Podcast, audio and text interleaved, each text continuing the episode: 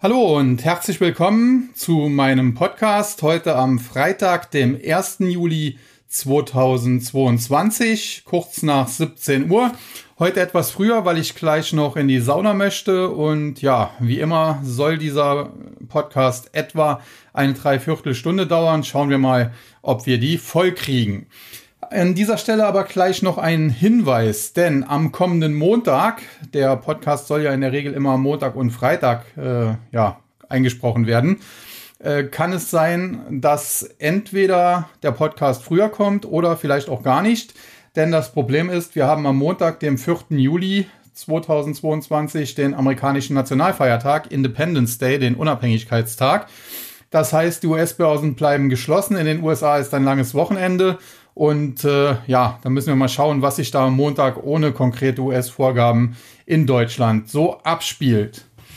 Zum aktuellen Marktgeschehen. Äh, ich habe ja zuletzt gesagt, dass ich mich da etwas kürzer fassen möchte, weil im Prinzip die Themen, die es äh, zu besprechen gab, ja weitestgehend schon besprochen worden sind. Aber es hat sich zuletzt tatsächlich eine kleine Änderung ergeben, denn wir haben in den USA zuletzt äh, Inflationsdaten bekommen, der sogenannte PCE-Kerndeflator.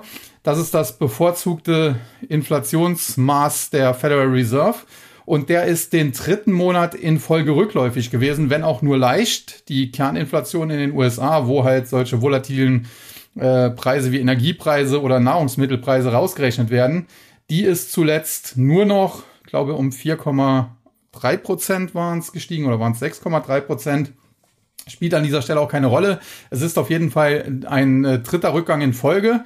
Und das ist natürlich prinzipiell eine gute Nachricht, denn es deutet darauf hin, dass die Federal Reserve mit ihrer Inflationsbekämpfung erste Erfolge verzeichnen kann. Und äh, das hat sich dann sofort auch am Markt ausgewirkt und war auch der Grund, warum es zuletzt teilweise, in dieser Woche merkt man davon allerdings nichts mehr, aber warum es dann teilweise nach oben gegangen ist. Denn äh, da haben wohl einige Anleger auf bessere Wirtschaftsdaten, wenn man so will, auch spekuliert. Grundsätzlich muss man sagen, zuletzt ohnehin eine sehr kuriose Situation in den USA, denn äh, dort wurden negative Wirtschaftsdaten von den Anlegern gekauft nach dem Motto, ja, wenn die Wirtschaftsdaten negativ sind, dann deutet daraus, das darauf hin, dass es der Wirtschaft nicht so gut geht. Wenn es der Wirtschaft nicht so gut geht, dann müsste die Inflation auch zurückgehen. Und wenn die Inflation zurückgeht, ja, dann ist das äh, tendenziell positiv, weil die Federal Reserve nicht mehr so viel tun muss. Und äh, das hat sich dann tatsächlich auch ausgewirkt. Und zwar weniger an den Aktienmärkten, aber die sind ohnehin äh, man sagt es so, äh, soll jetzt niemand beleidigt sein, deswegen eher das dumme Geld an den Anleihemärkten, da tummeln sich die Big Boys und das äh, ja, Smart Money zum großen Teil zumindest. Und äh, deswegen wurde an den Anleihemärkten durchaus eine Veränderung eingepreist. Und wenn man sich das anschaut, hat er zuletzt mehrfach erwähnt, das CME FedWatch Tool der Chicago Mercantile Exchange. Da sieht man zum Beispiel, dass für die nächste Notenbank-Sitzung am 27. Juli, also die ist am 26. und 27., aber die Leitzinsentscheidung wird dann am 27. Juli verkündet, dass doch die Wahrscheinlichkeit für einen großen Zinsschritt nochmal um 75 Basispunkte inzwischen auf 71,2 Prozent zurückgegangen ist und einen etwas kleineren Zinsschritt um 50 Basispunkte erwarten derzeit 28,8 Prozent der Anleger, wenn man so will. Und äh, ja, das ist dann doch ein deutlicher Rückgang äh, bei den Zinserwartungen. Es ist noch nicht so lange her. Vor wenigen Tagen, da waren sich mehr als 90 Prozent im Prinzip sicher, dass es einen großen Zinsschritt geben wird. Mittlerweile hat sich das etwas beruhigt, aber generell der sogenannte Zinspfad, wenn man so will, der wird deutlich weniger steil. So werden jetzt äh, für das äh, darauffolgende Meeting am 21. September die Leitzinsentscheidung äh, mit einer Wahrscheinlichkeit von knapp 70 Prozent, 69,5 sind äh, dann einen Leitzins von äh, 2,75 bis 3 Prozent erwartet. Am 2. November soll der Leitzins dann nochmal leicht steigen auf 3 bis 3,25 Prozent. Und äh, ja, dann im letzten Meeting des Jahres am 14. Dezember also kurz vor Weihnachten. Da erwartet man mittlerweile mit einer Wahrscheinlichkeit von 44,9 Prozent dann einen Zinsschritt auf 3,25 bis 3,5 Prozent. Und das soll es dann auch gewesen sein im Februar, das erste Meeting des neuen Jahres. Da soll der Leitzins dann schon konstant bleiben und ja, dann in den kommenden Wochen und Monaten rechnet man sogar am Markt zumindest mit ersten Zinssenkungen der Federal Reserve. Und äh, ich muss sagen, diese Zinserwartungen, die sind zuletzt deutlich zurückgekommen, was tendenziell dem Aktienmarkt natürlich unter die Arme greifen sollte. Aber aus meiner Sicht äh, scheinen die mir immer noch zu aggressiv zu sein. Es ist so, dass äh, Fed-Chef Paul noch vor gar nicht allzu langer Zeit gesagt hat, er denkt, dass der neutrale Zins, also der die Wirtschaft weder äh, anfeuert noch bremst, bei 2,5 Prozent liegen wird. Sein Kollege James Bollard aus dem FOMC hat ihm da im Prinzip so ein bisschen widersprochen und sah diesen neutralen Zins eher bei 3,5 Prozent. Und zuletzt hat sich dann alles auch in Richtung Bullard entwickelt. Aber wenn man sich das jetzt anschaut, die Wirtschaftsdaten, die zuletzt reingekommen sind, dann muss man sagen, die US-Wirtschaft kühlt merklich ab. Aus meiner Sicht, und ich bin da immerhin einer Meinung mit Elon Musk, der reichste Mensch der Welt, sind wir in den USA bereits in einer Rezession. Mittlerweile sieht auch Katie Wood das so, wobei, ob das jetzt unbedingt äh, so gut ist, sei mal dahingestellt, wenn man sich ihre Performance anschaut. Wobei auf lange Sicht ist die nach wie vor auch nicht so schlecht, muss man auch mal an dieser Stelle sagen. Und äh, wenn man das Ganze zusammenfasst, muss man sagen, die USA, die US-Wirtschaft kühlt sich deutlich ab, ist wahrscheinlich schon, das ist zumindest meine Sicht, in einer Rezession. Und äh, ich könnte mir durchaus vorstellen, dass es tatsächlich nur noch äh, Zinserhöhungen bis etwa 2,5 Prozent geben wird. Äh, das wäre machbar, zum Beispiel durch einen großen Zinsschritt jetzt im, äh, im äh, Juli, Entschuldigung, und dann vielleicht noch einen kleinen im September hinterher. Und vielleicht ist es das dann auch schon gewesen. Oder man macht halt zweimal ein halbes Prozent, äh, dann wäre man auch in diesem Bereich 2,5 bis 2,75 Prozent und es könnte aus meiner Sicht durchaus sein, dass es das schon gewesen ist. Dennoch muss man sagen, äh, es gibt damit natürlich etwas Grund für etwas mehr Optimismus, aber das große Problem ist halt, dass ab 1. September dann quantitativ Tightening, was ja jetzt im Juni angelaufen ist, äh, nochmal verdoppelt werden soll auf 95 Milliarden Dollar pro Monat, was übrigens auch in meine, ja, dovischere Zinsprognose, wenn man so will, mit hineinspielt. Und äh, da muss man mal sehen, ob das kommt. Ich könnte mir vorstellen, dass das auf jeden Fall zunächst mal kommen muss, alleine damit äh, die Anleger nicht das äh, Vertrauen in die Fed langsam verlieren. Aber vielleicht äh, ist es dann so, dass das äh, zum Jahresende hin wieder ein bisschen zurückgefahren wird oder äh, dann auch über mehrere Monate, vielleicht immer irgendwie 10 Milliarden pro Monat oder so reduziert wird äh, um hier dem Markt mehr Luft zu geben. Also es äh, ist natürlich alles in die Zukunft geschaut und ich habe natürlich auch keine Glaskugel, beziehungsweise ich habe schon eine, aber da äh, steht die Zukunft leider nicht drin. Und äh, ja, da muss man mal schauen. Aber Fakt ist, alles, was wir zuletzt äh, von Sachen US-Konjunktur gehört haben und auch von der Inflationsfront gehört haben, deutet darauf hin, dass es in den USA zu einer deutlichen wirtschaftlichen Abschwächung bereits am Kommen ist und äh, dass auch die Inflation dementsprechend kurzfristig deutlich zurückgehen könnte. Wir haben zuletzt auch den Einbruch der Rohstoffpreise gesehen, was da auch natürlich helfen könnte. Und äh, dementsprechend bin ich nicht mehr ganz so pessimistisch äh, für die Zukunft. Äh, wir haben auch in meinem Trading Service bei Guidance beispielsweise eine erste, aber wirklich Mini-Position, muss man dazu sagen, äh, in einer Aktie gekauft. In dem Fall war es auch ein chinesischer Technologiewert. Weiter möchte ich darauf nicht eingehen. Das bleibt den äh, zahlenden Kunden dann vorbehalten. Aber tatsächlich ist es so, dass es jetzt äh, direkt zwar noch zu früh ist, um schon wieder breit in den Markt einzusteigen, insbesondere was die Technologiewerte angeht. Aber man muss auch sagen, im Großen und Ganzen sind die Exzesse, die aufgrund der Gelddruckerei ja vorgekommen sind, jetzt auskorrigiert. Aktien wie Peloton, für mich nach wie vor, wie gesagt, ein Pleitekandidat, sind komplett abgestürzt. Die werden sich auch aus meiner Sicht nie mehr erholen. Andere wie Zoom Video sind auch komplett abgestürzt, sind aber zuletzt schon auf Erholungskurs.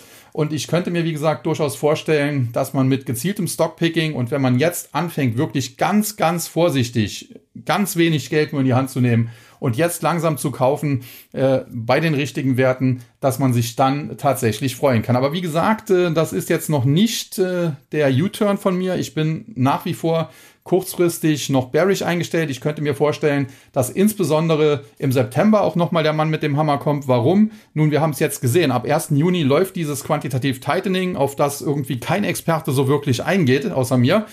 Und äh, das hat dafür gesorgt, dass der Juni der schlechteste Börsenmonat oder der schlechteste Börsenjuni auch äh, seit ewigen Zeiten war. Ich glaube, der S&P schlechtester Monat seit 52 Jahren. Dow Jones, der noch gar nicht so stark gefallen ist, schlechtester Monat seit 60 Jahren. Und die Nasdaq, den Index gibt's ja noch nicht so lange, der Nasdaq Composite, äh, das ist der, wie haben es die Amerikaner geschrieben, Worst Performance on Record. Das heißt, die schlechteste Performance, äh, ja, seit es den Index überhaupt gibt.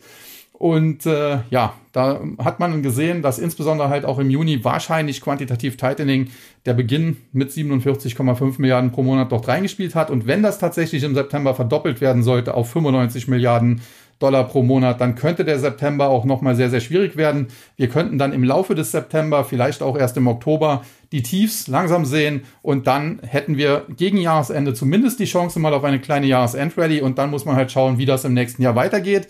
Aber wie gesagt, äh, ich bin damit noch nicht bullig, um das ganz klar an dieser Stelle zu betonen. Ich kann mir aber kurzfristig eine leichte Entspannung vorstellen, kann mir vorstellen, dass es dann im September, Oktober nochmal schwierig wird, dass wir dann eine Jahresendrallye sehen und dann kommt es eben drauf an, was passiert in Sachen Geldpolitik, insbesondere in den USA.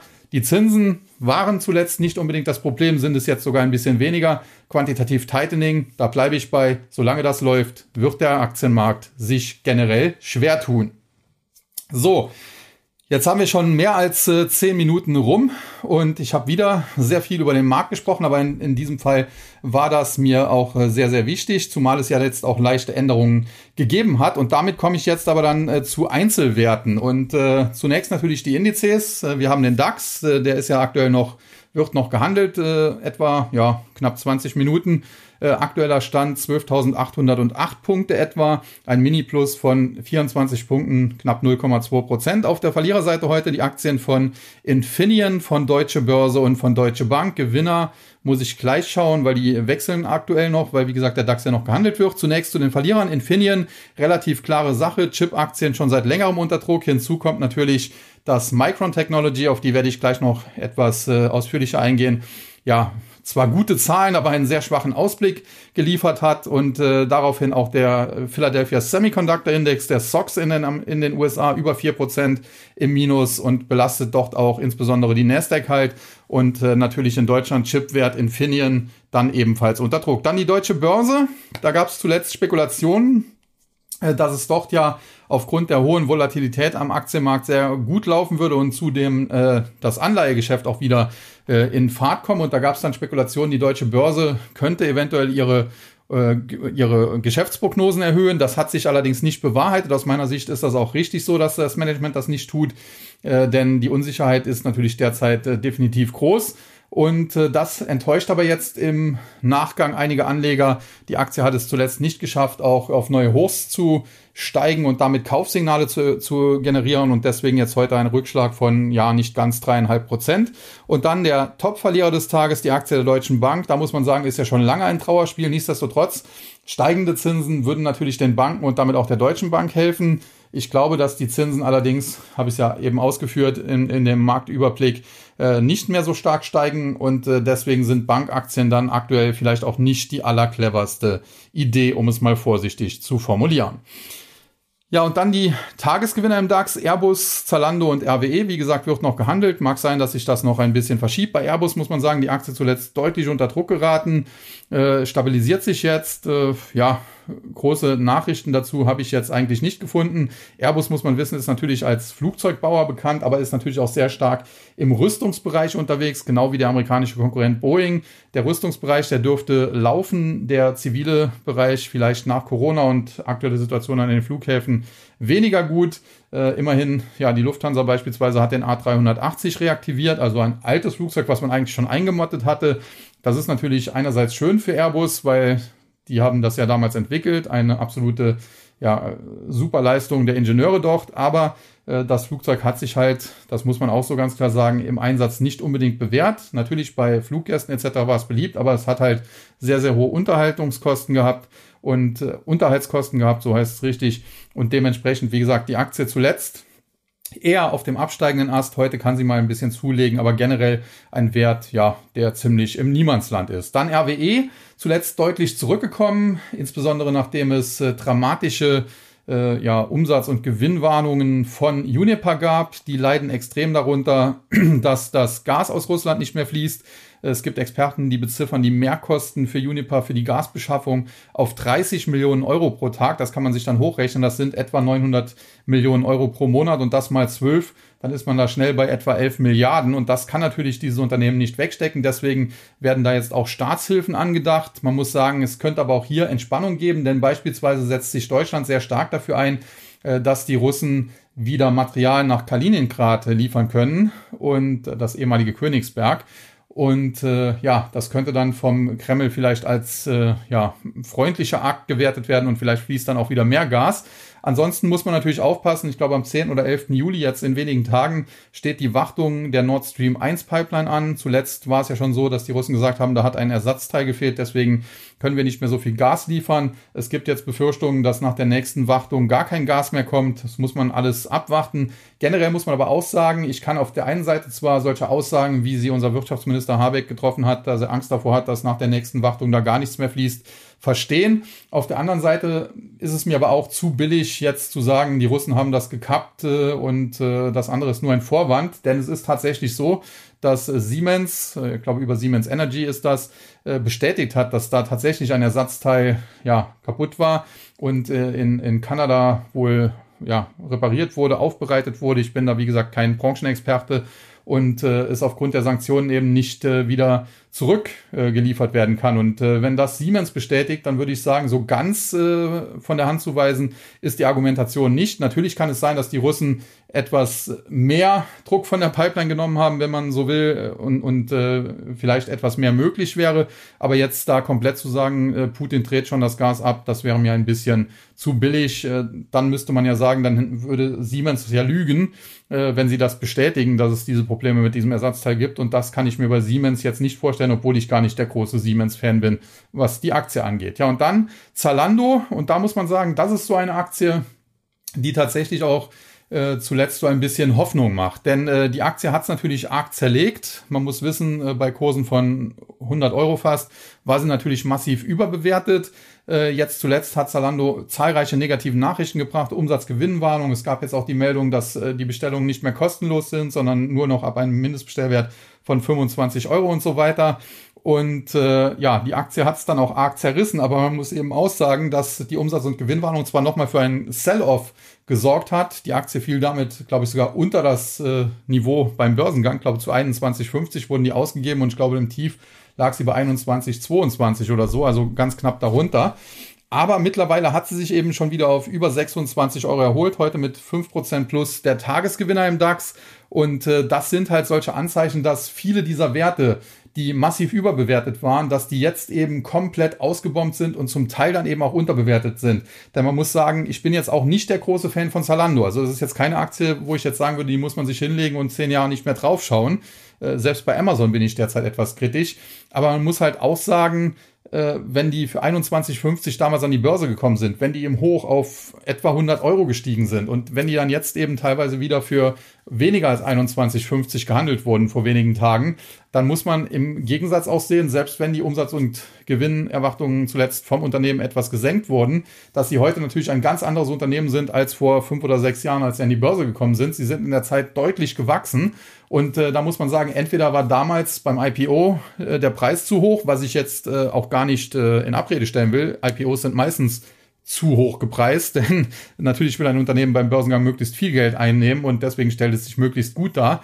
Aber dass man jetzt die Entwicklung der letzten fünf, sechs Jahre, wo das Unternehmen ja bei Umsatz und Gewinn deutlich zugelegt hat, äh, ja, dass man die jetzt quasi im Aktienkurs komplett nicht mehr sieht, äh, das äh, kann ich mir nur schwer vorstellen. Also insofern, äh, Zalando ist gerade so eine Aktie, die darauf hindeutet, dass wir zumindest kurzfristig eine Erholung sehen könnten. Wie gesagt, dann im September, Oktober könnte es nochmal sehr, sehr schwer werden. Da könnte es sein, dass wir einen letzten Final Sell-Off, wenn man so will, bekommen. Äh, vielleicht sagen wir es so, es geht jetzt in den nächsten ein, zwei Monaten so bis, bis in den August rein. Über die Sommermonate ist meistens auch nicht so viel an der Börse los. Vielleicht geht es da ein bisschen nach oben um, um fünf bis äh, zehn Prozent. Und dann äh, kommt eben im September, Oktober nochmal ein richtiger Abverkauf, wo es dann nochmal 20 oder 25 Prozent nach unten geht. Und dann wären wir durch.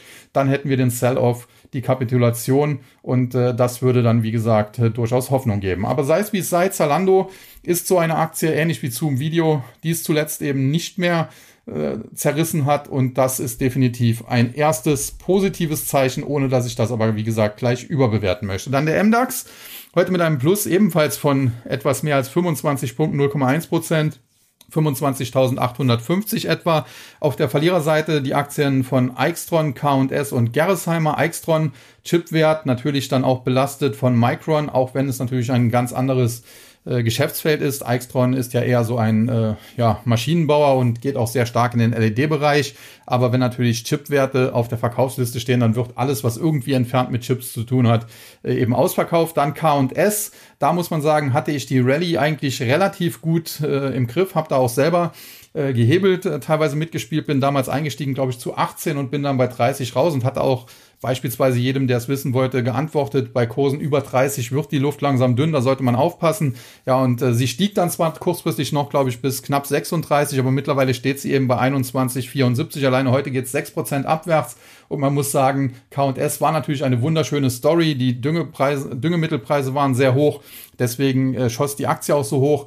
Aber das hat sich mittlerweile auch ein bisschen beruhigt, muss man so ganz klar sagen. Es gibt jetzt Meldungen, dass die Ernte in Südamerika auch sehr, sehr gut ausgefallen soll, was ebenfalls dann die Lebensmittelpreise äh, demnächst wieder etwas drücken könnte. Und äh, ja, wenn die Ernte super ausgefallen ist, wenn äh, da alle genug Vorräte haben, diese Großbauernhöfe, die es da halt gibt, dann braucht man eben weniger Dünger, wenn das auch so läuft. Und äh, das drückt natürlich dann diese Düngemittelhersteller nach unten. Und Count-S ist generell ja natürlich langfristig kein Outperformer. Und dann Gerresheimer äh, im Bereich Glas unterwegs, Spezialverpackungen, beispielsweise auch für Medikamente.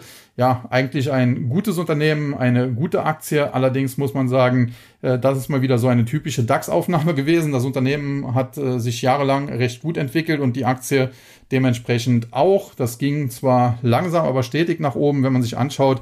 Im Jahre 2009, da lag der Aktienkurs teilweise noch bei 14 Euro und dann im Top, das ist noch gar nicht so lange her, 2020, Ende 2020 bei über 100, hatte sich also vervielfacht.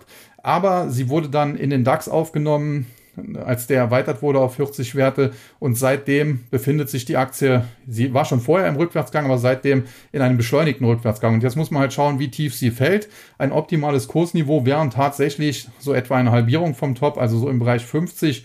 Äh, da kann man sich das nochmal anschauen. Aktuell 58. Also es ist jetzt nicht mehr das ganz große Downside-Potenzial, aber es ist natürlich jetzt auch keine Aktie, die man jetzt schon da in die Abwärtsbewegung hinein sich ins Depot packen muss. Ja, und dann die Gewinnerseite Encarvis Delivery Hero Uniper, Encarvis äh, Solar. Unternehmen, aber ganz interessant, denn die betreiben Solarparks und auch, glaube ich, ein paar Windparks, erzeugen Strom und äh, ja, verkaufen den dann eben. Und äh, da ist auch eine Versicherung, glaube ich, vor einigen Jahren eingestiegen. Die hießen ja früher, glaube ich, mal Capital Stage.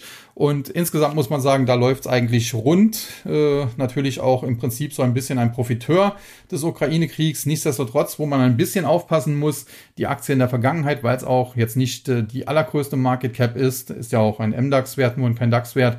Äh, ja, wird sie gerne mal stark nach oben gehievt, wenn, wenn da die äh, die Sonne richtig scheint an der Börse, sagen wir mal so.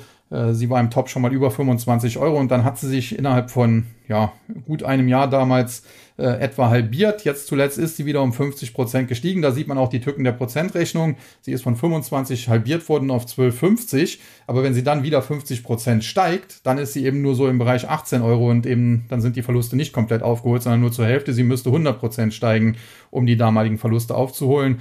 Und äh, ja, das traue ich ihr jetzt aktuell nicht unbedingt zu. Aus meiner Sicht eine gute Halteposition. Wenn es nochmal Rücksetzer gibt, kann man vielleicht da mal sich ein paar äh, Aktien hinlegen. Aber eigentlich ist das auch ein defensiver Wert, vielleicht so wie früher die Energieversorger, äh, als es noch keine verkorkste Energiewende in Deutschland gab. Ja, dann äh, Delivery Hero, äh, für mich eigentlich äh, eine Art Hedgefonds, auch wenn sie sich selbst als Lieferdienst sehen, aber da werden immer so viele Beteiligungen geh und verkauft und hin und her und da und dort. Äh, zuletzt äh, die Aktie deutlich auf Erholungskurs. Wir hatten sie in meinem Trading Service bei Kursen im dreistelligen Bereich über 100 geschortet, haben dann bei 80 Gewinne mitgenommen, wobei ich da geschrieben hatte, wer mutig ist, kann auch noch äh, drin bleiben in dem Short, zumindest zum Teil vielleicht. Das haben einige gemacht und haben sie teilweise auch tatsächlich bis runter äh, in Richtung 30 oder sogar teilweise äh, waren es, glaube ich, 25 Euro begleitet. Zuletzt aber deutliche Erholung. Auch hier 50 Prozent ist sie schon gestiegen, hat zuletzt sogar mal an der 40 Euro Marke angeklopft. Prinzipiell würde ich sagen, das Allerschlimmste ist zwar auch hier schon vorbei, aber dass die Aktie die alten Höchstkurse so schnell nochmal sieht, das erwarte ich nicht. Und wenn sie Richtung 40 bis 42 klettert, was jetzt so unrealistisch von 38 aus nicht mehr ist, dann wäre sie sicherlich ein Short-Kandidat und sollte sie es sogar in Richtung 48 bis 50 schaffen, dann würden wir sie wahrscheinlich im Trading Service auch wieder shorten, weil das wäre, glaube ich, das Maximale, was an Erholung möglich ist. Und dann Uniper heute ein Kursgewinn von 10 Prozent Hintergrund klar, die Aktie hat es zuletzt nach dieser heftigen Umsatz- und Gewinnwarnung komplett zerlegt. Jetzt gibt es Hoffnung auf ein bisschen Entspannung. Thema Kaliningrad hatte ich ja eben schon und äh, dementsprechend heute dann auch die Aktie etwas entspannter ins Wochenende, ein Plus von wie gesagt knapp 10 Prozent. Ja, dann der S-DAX, die Small Caps in Deutschland, hier ein etwas größeres Plus von knapp 47 Punkten oder 0,4 Prozent, aber immer noch unter der 12.000er Marke. Auf der Verliererseite die Aktien von äh, Ziel Network, von Instone Real Estate und äh, PVA Tepler. Ziel Network sind mir jetzt keine großen Nachrichten bekannt, ist ja so ein bisschen die ehemalige Tipp 24. Äh, grundsätzlich ein solides Unternehmen, aber die Aktie, ja, die interessiert mich eigentlich schon seit längerer Zeit nicht mehr. Und äh, da würde ich eigentlich auch dabei bleiben.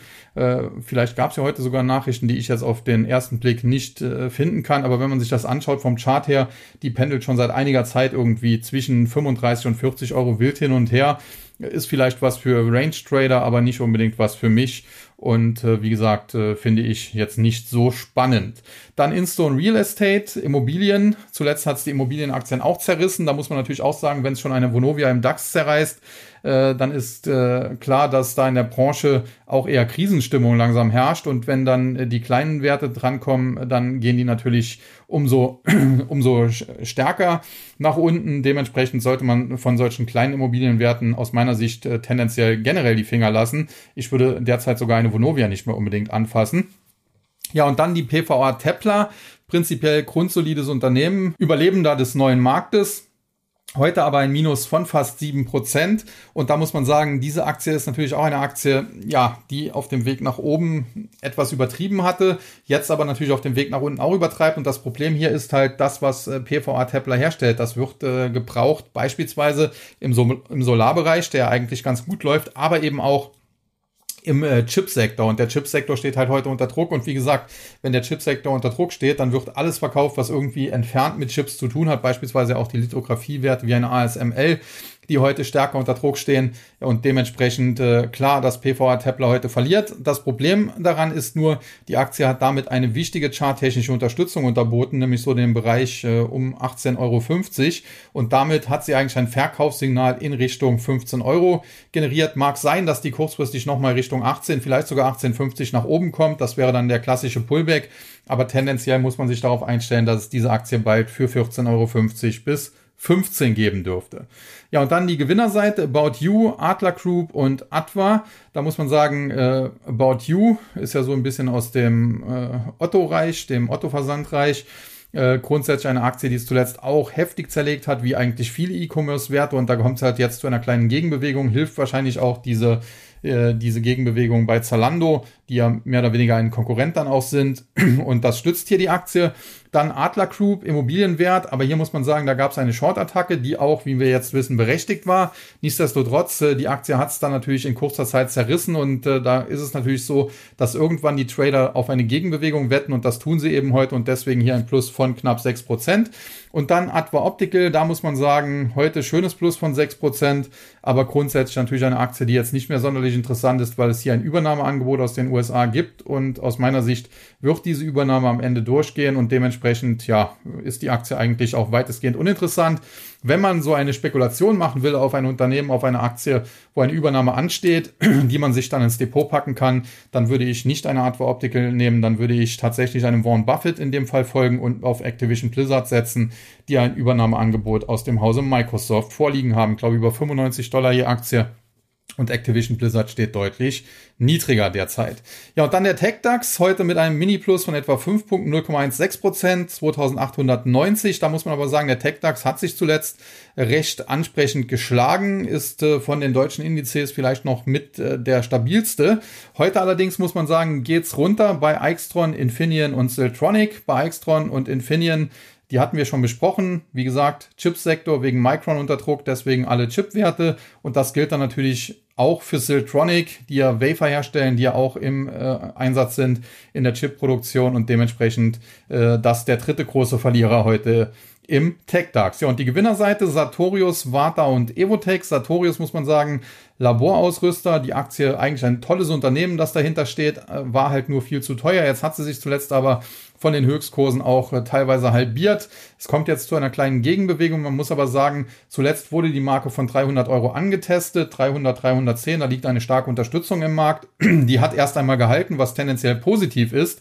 Man muss aber auch ganz klar sagen, wenn die mal nicht mehr hält, wenn die Aktie also unter 300 Euro abrutscht, dann kann es sehr schnell Richtung 240 bis 250 und vielleicht sogar in Richtung 200 Euro gehen. Also insofern sollte man sich da auch keine Illusionen hingeben. Die Gefahr ist hier noch nicht gebannt, nur weil die Aktie sich jetzt zuletzt etwas erholt hat. Dann Warta, da sind wir short in meinem Trading Service, aktuell schon mit schönen Gewinnen. Heute schmelzen die natürlich ein bisschen dahin. Äh, wir haben äh, die Kaufempfehlung von Goldman Sachs kürzlich dazu genutzt, äh, die hatten ja eine Kaufempfehlung, glaube ich, mit Kursziel 100 oder waren es 105 ausgesprochen und an dem Tag ging es da deutlich nach oben. Wir haben an dem Tag geschort und man muss sagen, ein bisschen geholfen, in Anführungszeichen. Also in dem Short hat das natürlich keine Auswirkung, weil das rausgerechnet wird. Aber dass die Aktie jetzt inzwischen wieder gefallen ist, hat auch die Dividendenzahlung, die es da gab. Man muss aber auch sagen, wie gesagt, sie ist deutlich stärker gefallen als die Dividende. Aktuelle Kurse 81,50. Äh, wir haben sie bei etwa 91 geschortet und weiß jetzt nicht genau, wie hoch die Dividende war. Ich glaube, irgendwas mit 2 Euro. Also insofern, äh, da liegen wir immer noch gut im Rennen und prinzipiell war da aus meiner Sicht äh, jetzt zwar kein schlechtes Unternehmen und insbesondere ein starker Markennamen, aber es gab da einen negativen Bericht auch der Wirtschaftswoche, der meines Erachtens den Nagel relativ gut auf den Kopf getroffen hat, denn die zahlen eigentlich derzeit eine Dividende aus, die sie nicht auszahlen sollten. Sie sollten das Geld besser im Unternehmen belassen. Aber wahrscheinlich liegt das daran, dass sie eben einen Großaktionär haben, der etwa 50 Prozent der Aktien besitzt und der profitiert dann natürlich auch von dieser Dividendenausschüttung. Ja, und dementsprechend war da für mich derzeit absolut kein Investment Case. Aber ich weiß, es gibt auch viele Fans der Aktie. Gibt ja auch gewisse Gurus, äh, die sie immer wieder gerne empfehlen. Mag sein, äh, dass ich am Ende falsch liege, aber aus meiner Sicht, ich würde die Aktie derzeit nicht anfassen und an Tagen wie heute vielleicht eher sogar auch nochmal über einen Short nachdenken. Und dann Evotech aus dem Biotech-Sektor, nachdem Morphosis sich durch das neue Management im Prinzip selbst ins Auskatapultiert hat. Das beste deutsche Biotech-Unternehmen, äh, hervorragend geführt von Dr. Werner Landhaler, der zuvor bei Intercell war, der heutigen Valneva.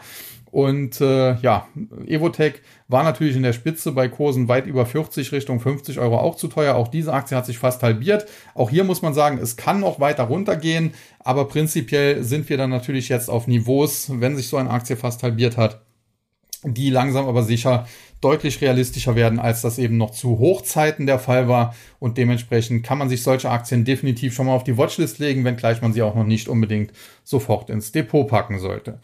Ja, damit zum amerikanischen Markt und hier zunächst zum Dow Jones. Der war teilweise auch schon deutlicher im Minus, mittlerweile aber auch schon etwas erholt.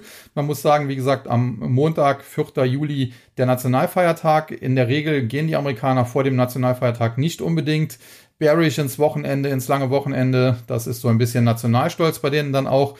Ja, und äh, insofern der Dow hat sich intraday schon etwas erholt. Vielleicht schafft er es ja am Ende sogar grün zu schließen. Heute auf der Verliererseite im Dow auf jeden Fall die Aktien von Nike, von Dow Incorporated und von Intel. Nike oder Nike zuletzt mit Quartalszahlen, die nicht so gut angekommen sind. Ich hatte ja darüber auch berichtet. Leider hat das nicht geklappt, den Podcast hochzuladen. Aber man muss sagen, die Quartalszahlen waren jetzt nicht äh, ja, schlecht, aber eben auch nicht berauschend gut. Deswegen waren einige Anleger enttäuscht. Dann gab es ein umfangreichendes Aktienrückkaufprogramm über 18 Milliarden, was angekündigt war. Das hat die Aktie kurzfristig wieder etwas gestützt. Aber der Ausblick, der war dann halt eher mau und äh, am Ende haben sich die Bären durchgesetzt und jetzt kämpft die Aktie mit der Marke von 100 Dollar. Übrigens, als die Aktie seinerzeit noch irgendwo bei 40 stand, das ist aber schon ein paar Jahre her, ich glaube 2015 oder 16, hatte ich immer gesagt, sie wird über kurz oder lang auf 100 steigen. In der Spitze war sie, glaube ich, sogar bei 180. Mittlerweile also auch deutlich zurückgekommen. Mittellangfristig Nike oder Nike nach wie vor ein tolles Unternehmen, aber ich würde auch hier noch abwarten, äh, bis äh, die Bären abgeschüttelt sind. Dann Dow Inc., äh, Chemiekonzern. Man sieht ja, BASF geht es nicht gut, wobei die natürlich eine Sondersituation haben, weil die stark auch am äh, am Gas hängen und wenn Putin da abdrehen sollte, dann äh, Gnade BASF Gott.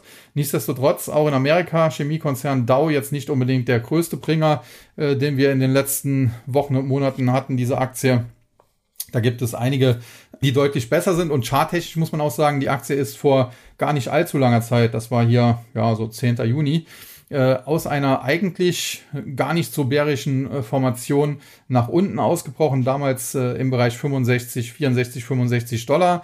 Das hat ein Verkaufssignal generiert mit Kurs zu dem Bereich 50. Wir sind jetzt bei 50, 85 oder 50, 65 irgendwo da. Also kurzfristig vielleicht jetzt nicht mehr das ganz große Abwärtspotenzial, aber man muss schauen, ob dann im Bereich 50 eine Bodenbildung gelingt. Ja, und Intel, da kann ich es natürlich wieder kurz halten.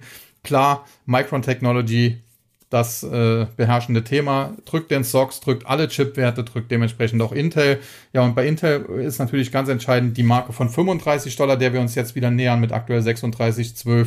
Äh, wenn die unter 35 rutschen sollte, dann äh, wird sie wahrscheinlich bald auch in Richtung 30 gehen. Prinzipiell auch bei Intel muss man sagen, die sind gar nicht so schlecht, äh, wie sie derzeit an der Börse gehandelt werden.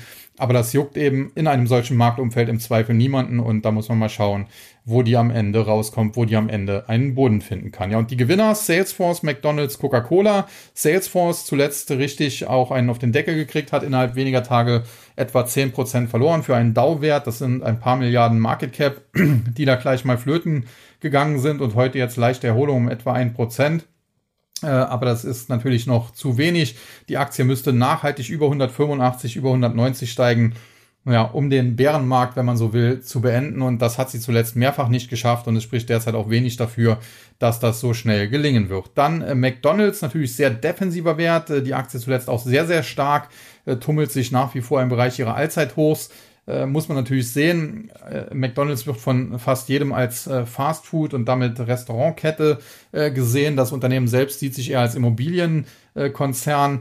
Äh, prinzipiell muss man sagen, wenn man es als Immobilienkonzern sieht, könnte man natürlich sagen, okay, Immobilienpreise, äh, da müsste McDonald's eigentlich auch einen auf die Nuss noch kriegen. Aber auf der anderen Seite muss man eben sehen, die haben teilweise Immobilien in Toplagen, da in der Innenstadt von Tokio und so weiter.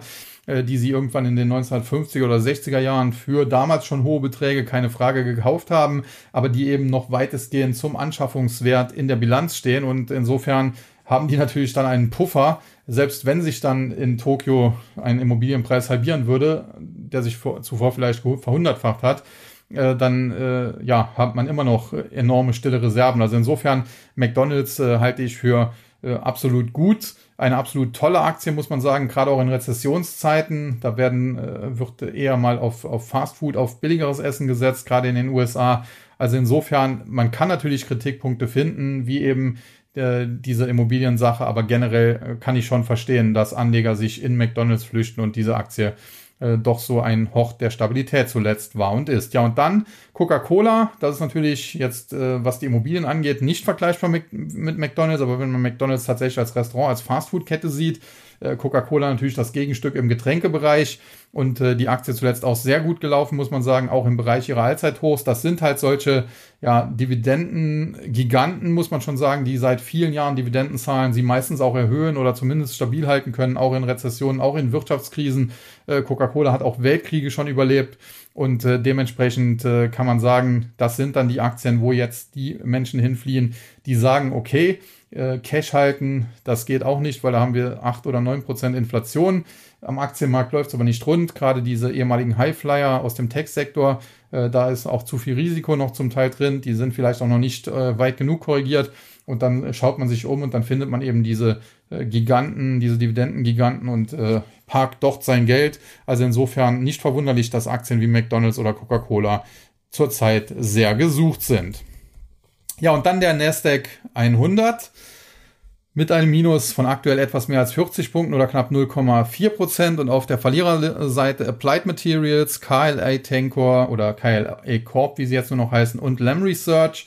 Ja, und äh, da brauche ich ja nicht viel zu, zu sagen. Das Einzige, was da vielleicht verwundert ist, dass der Auslöser des Ganzen, nämlich Micron Technology, nicht auf der Verliererliste mit draufsteht. Die Aktie verliert aber auch deutlich, muss man sagen, wobei sie ja das Minus so auf, auf etwa 5, 6 Prozent zumindest eingrenzen kann. Und äh, was ist das Problem bei Micron Technology? Am besten äh, ja, ergibt sich das, wenn ich es einfach vorlese. Das Unternehmen hat gestern nämlich Quartalszahlen gemeldet und äh, zwar hat man zunächst mal die aktuellen Quartalszahlen äh, Gewinn je Aktie 2,59 Dollar und Umsatz 8,64 Milliarden im abgelaufenen Quartal. Das war beides leicht über den Erwartungen. Beim Umsatz hatte man 8,63 Milliarden erwartet, also das war wirklich ganz knapp nur geschlagen. Aber beim Gewinn je Aktie hatte man 2,44 erwartet. Das waren also doch äh, deutlich bessere Zahlen. Insofern, das hätte die Aktie eigentlich erstmal stützen müssen. Das Problem ist aber dann der Ausblick auf das nun ja schon laufende, muss man sagen, vierte Quartal. Also die haben ein verschobenes Geschäftsjahr gegenüber dem Kalenderjahr, deswegen ist es bei denen schon das vierte Fiskalquartal, was dort läuft. Und zwar äh, der Ausblick beim Umsatz und Gewinn. Äh, Micron Technology rechnet in diesem vierten Quartal mit einem Umsatz von 6,8 bis 7,6 Milliarden Dollar, also im Mittel 7,2 Milliarden. Der bisherige Konsens war 9,17 Milliarden. Also 7,2 gegen 9,2. Da sieht man schon, das ist schon eine deutliche Unterbietung eine, eine deutliche, ja, wenn man so will, Umsatzwarnung. Und beim Gewinn je Aktie sieht es nicht viel besser aus, denn hier erwartet das Management 1,43 Dollar bis 1,83 Dollar, auch eine extrem weite Spanne, wo man sieht, dass da extreme Unsicherheit auch herrscht. Im Mittel also 1,63 und der bisherige Konsens sah 2,60 Dollar je Aktie vor. Ja, und äh, dass dieser Umsatz- und Gewinnausblick natürlich enttäuscht, ist klar. Die Aktie daraufhin auf Talfahrt und äh, zieht natürlich dann den ganzen Chipsektor mit. Wir haben den SOX, den Philadelphia Semiconductor Index, der, wie gesagt, teilweise deutlich mehr als 4% verloren hat, aktuell immer noch 4%. Und ich habe hier eine Watchlist mir erstellt, äh, wo alle Chipwerte drin sind. Ich kann mal kurz äh, die Liste durchgehen von A bis Z. Advanced Micro Devices AMD im Minus, Amcore Technology im Minus, Analog Devices im Minus, Applied Materials im Minus, ASML Holdings im Minus, Accenta im Minus, Broadcom im Minus, Integris im Minus, 226 Incorporated, also ein ganz komischer Name, römisch 2 bis römisch 6. Aber egal, im Minus, Intel im Minus, IGP, IPG Photonics, Entschuldigung, äh, im Minus, KLA im Minus, Lem Research im Minus, Lattice Semiconductor im Minus, Marvel Technology im Minus, Microchip Technology im Minus, Micron Technology im Minus, Monolithic Power im Minus, Nvidia im Minus, Verkaufssignal, weil unter 150 Dollar, wenn das auf Handels Schlusskursbasis so bleibt. Dann NXP Semiconductor im Minus, On Semiconductor im Minus, Power Integration im Minus, Corvo im Minus, Qualcomm im Minus, Silicon Laboratories im Minus, Skyworks Solutions im Minus, Taiwan Semiconductor im Minus, Teradyne im Minus, Texas Instruments, wo wir auch short sind in meinem Trading Service im Minus. Übrigens bei Qualcomm sind wir auch short. Und last but not least der Eichstron-Konkurrent, die ehemalige Cree oder Cree, aktuell jetzt unter dem Namen Wolfspeed unterwegs im Minus. Das heißt, wir haben 30 Werte in diesem Index und alle 30 im Minus. Und äh, kein Wunder, dass der dann eben 4% verliert und äh, die Nasdaq-Verliererliste mit drei Chip-Werten geschmückt wird. Ja, und die Gewinnerseite, da haben wir aktuell so ein bisschen Streit. Okta und CrowdStrike streiten sich um Platz drei Und dann gibt's noch Datadog und Moderna. Muss man sagen, Okta und CrowdStrike, beide dem Bereich Cybersecurity zuzuordnen. Mittellangfristig natürlich sehr aussichtsreich. Okta zuletzt aber auch durch äh, eigene Probleme etwas zurückgekommen. Äh, insofern das nicht unbedingt mein bevorzugter Wert. Ich hatte ihn ja zuletzt hier besprochen. Die Aktie müsste über 110, 115 steigen, um ein Kaufsignal zu generieren. Aktuell notieren wir um die 95. CrowdStrike schon etwas besser, Zscaler auch ganz gut, Palo Alto Network, also das sind so der Cybersecurity-Bereich, den kann man sich definitiv anschauen, aber da muss man eben sehr, sehr genau hinschauen. Äh, Fortinet gehört da sicherlich auch dazu, die zuletzt gesplittet haben, äh, weil da viele Aktien zuletzt zwar zurückgekommen sind, aber da muss man halt im Einzelfall schauen, wie weit sind sie zurückgekommen und aus welchen Gründen. Bei Okta, wie gesagt, gab es Probleme im Unternehmen. Dann Datadog, äh, eigentlich ganz äh, gut unterwegs zuletzt, hätte ich der Aktie so, das gebe ich ganz ehrlich zu, nicht zugetraut. Und es gibt hier immer wieder in den USA zumindest Übernahmegerüchte. Und wenn man sich den Kurs so anschaut, der sich ja doch zuletzt deutlich erholt hat, da muss man davon ausgehen, dass hier vielleicht etwas dran sein könnte.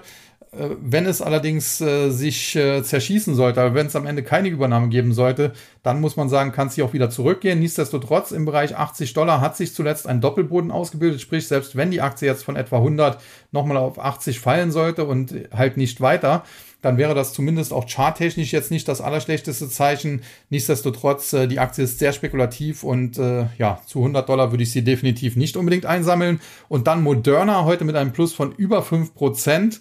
Äh, in Deutschland gab es ja eine Evaluierung der Corona-Maßnahmen. Da ist herausgekommen, die waren im Prinzip im Großen und Ganzen unnütz. Und jetzt gibt es Rücktrittsforderungen gegen den Herrn Wieler vom RKI. Aus meiner Sicht äh, kann der durchaus äh, ja, geschasst werden, aber der Gesundheitsminister Lauterbach sollte am besten gleich auch noch seinen Hut mitnehmen.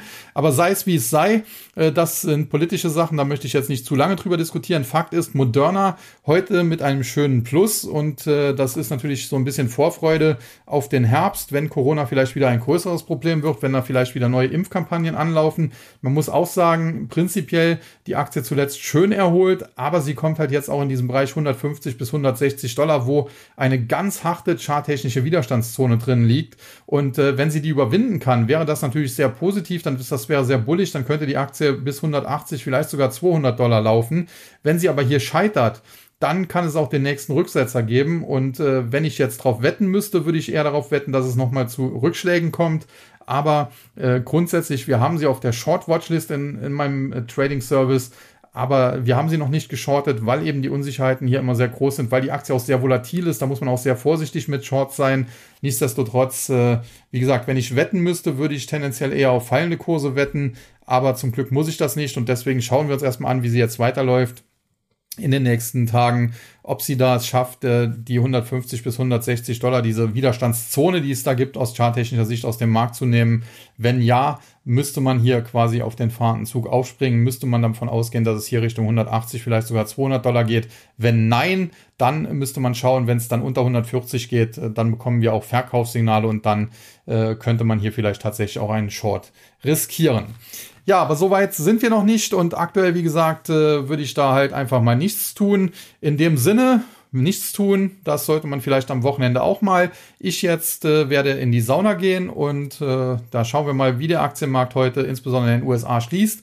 Dann am Montag, ich hatte es ja schon eingangs erwähnt, in den USA Feiertag, ob da überhaupt viel an der Börse passiert, muss man sehen. In diesem Sinne, ja, möchte ich dann äh, die Verabschiedung nicht zu lange halten. Ich weiß ja, dass es auch Leute gibt, äh, die den Podcast während des Joggens hören und genau so lange joggen, wie ich ihn mache. Und deswegen hat man mir zuletzt gesagt, ich soll nicht zu lange machen. Daher die Verabschiedung an dieser Stelle kurz. Es verabschiedet sich ins Wochenende wie immer Ihr euer Sascha Huber.